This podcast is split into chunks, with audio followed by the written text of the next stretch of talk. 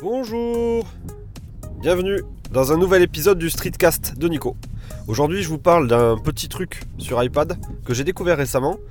Euh, je vais essayer de faire court, mais euh, je pense que ça vaut le coup qu'on en parle un petit peu parce que ça m'a bien, bien fait plaisir. Donc, euh, vous savez que je suis passé sur l'iPad Pro.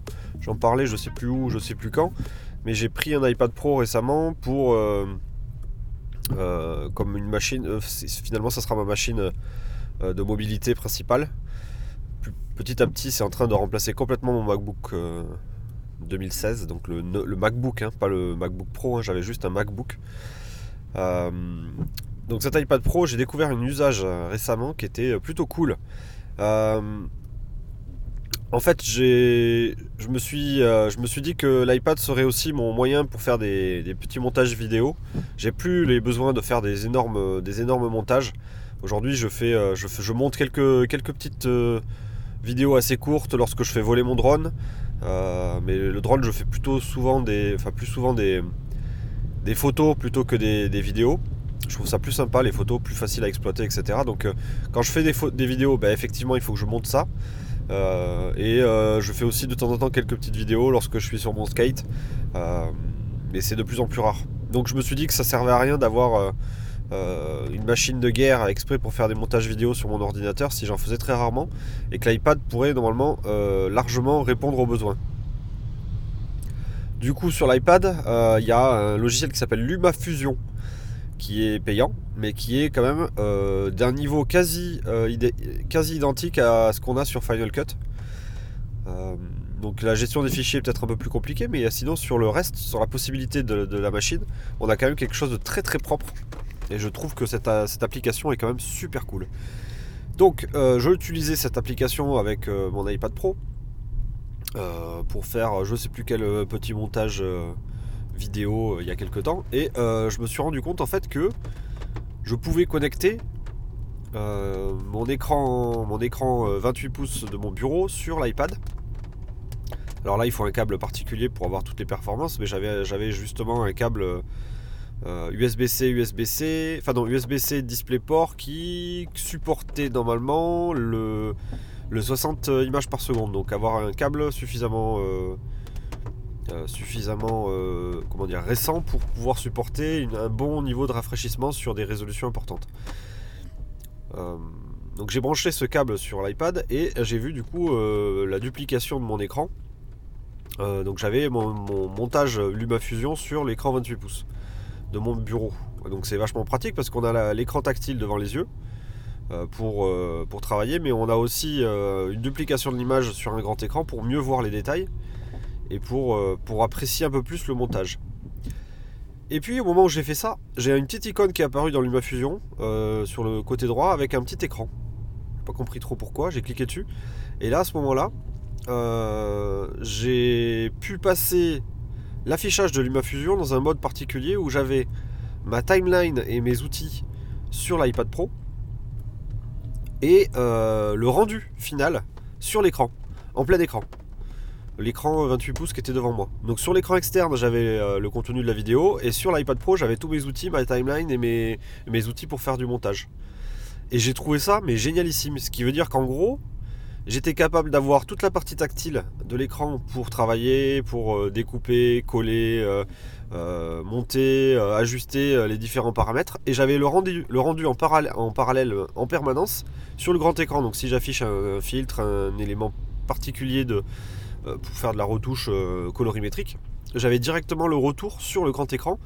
avec un format qui était alors c'est pas du 4K que j'avais je crois que c'était du 2K mais c'était quand même ultra bien et donc là, je me suis dit, ah ouais, d'accord. Et bien du coup, je pense que c'était le premier exemple d'une application sur iPad qui gère le dual screen. Donc qui gère euh, deux écrans en même temps et d'afficher deux choses différentes sur les deux écrans. Donc c'était euh, euh, un peu l'effet là waouh pour moi. Je me suis dit ah ouais c'est pas mal. Donc ça c'était le le petit truc qui va me faire encore plus aimer l'iPad Pro et qui va me faire encore plus quitter, je pense, Final Cut et, et un, ordinateur sous macOS lorsque je suis en train de faire des petits montages, montages vidéo.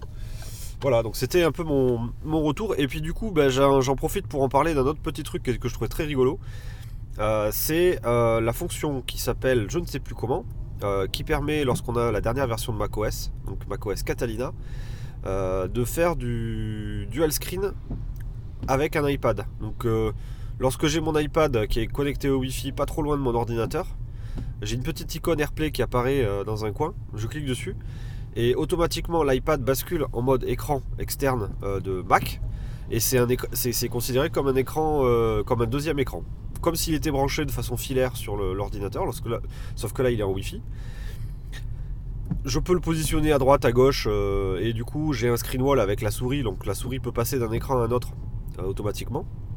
Je peux déplacer des apps sur, euh, sur l'iPad, les mettre en plein écran, donc ça c'est assez, assez sympa. Et en plus, en bas de l'iPad, donc sur la, surface de l'iPad, j'ai la possibilité ou non d'afficher les touches tactiles que l'on aurait sur euh, le touch, euh, touch panel du MacBook Pro. Donc le MacBook Pro, vous savez qu'il y a sur, sur, au-dessus des claviers, euh, ils ont un petit écran OLED configurable avec un certain nombre de touches qui peuvent être attribuées en fonction de, l'application. Typiquement, si on a une application de montage vidéo, on peut avoir une timeline. Si on a une application de, de je sais pas quoi, on peut avoir des petites emojis, on peut avoir des raccourcis qui s'affichent sur cet écran. Et là, l'iPad Pro prend en compte, euh, prend en charge cette fonctionnalité et affiche en dessous de l'écran, en dessous du format, euh, il y a un petit bandeau qui euh, montre bah, du coup ces fameuses petites touches tactiles.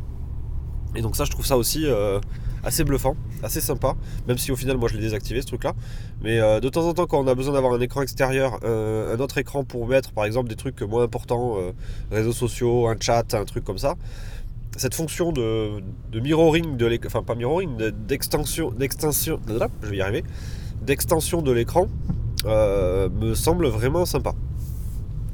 Voilà, donc c'était mon, mon petit retour sur euh, des usages de l'iPad et des applications que j'ai trouvées euh, au niveau iPad Pro qui sont vraiment sympas. Honnêtement, je pense que sur l'iPad Air, on peut faire la même chose au niveau, au niveau de l'écran et, de la capacité à être un écran externe. Je pense aussi que LumaFusion devrait marcher sur l'iPad Air en écran externe. Il faut juste avoir le bon câble. Euh, et le problème de l'iPad Air, c'est qu'il va avoir euh, un connecteur Lightning et du coup les performances de ce, port seront peut-être pas au même niveau que le port USB-C de l'iPad Pro, donc il y aura sûrement des limitations soit de résolution, soit de rafraîchissement euh, si on branche, si on branche cet iPad Air sur un écran externe. Voilà, donc je pense qu'il faudra faire attention à ça. Voilà, c'était pour, euh, pour mon petit épisode du jour. Je vous dis à très bientôt pour un prochain numéro. Ciao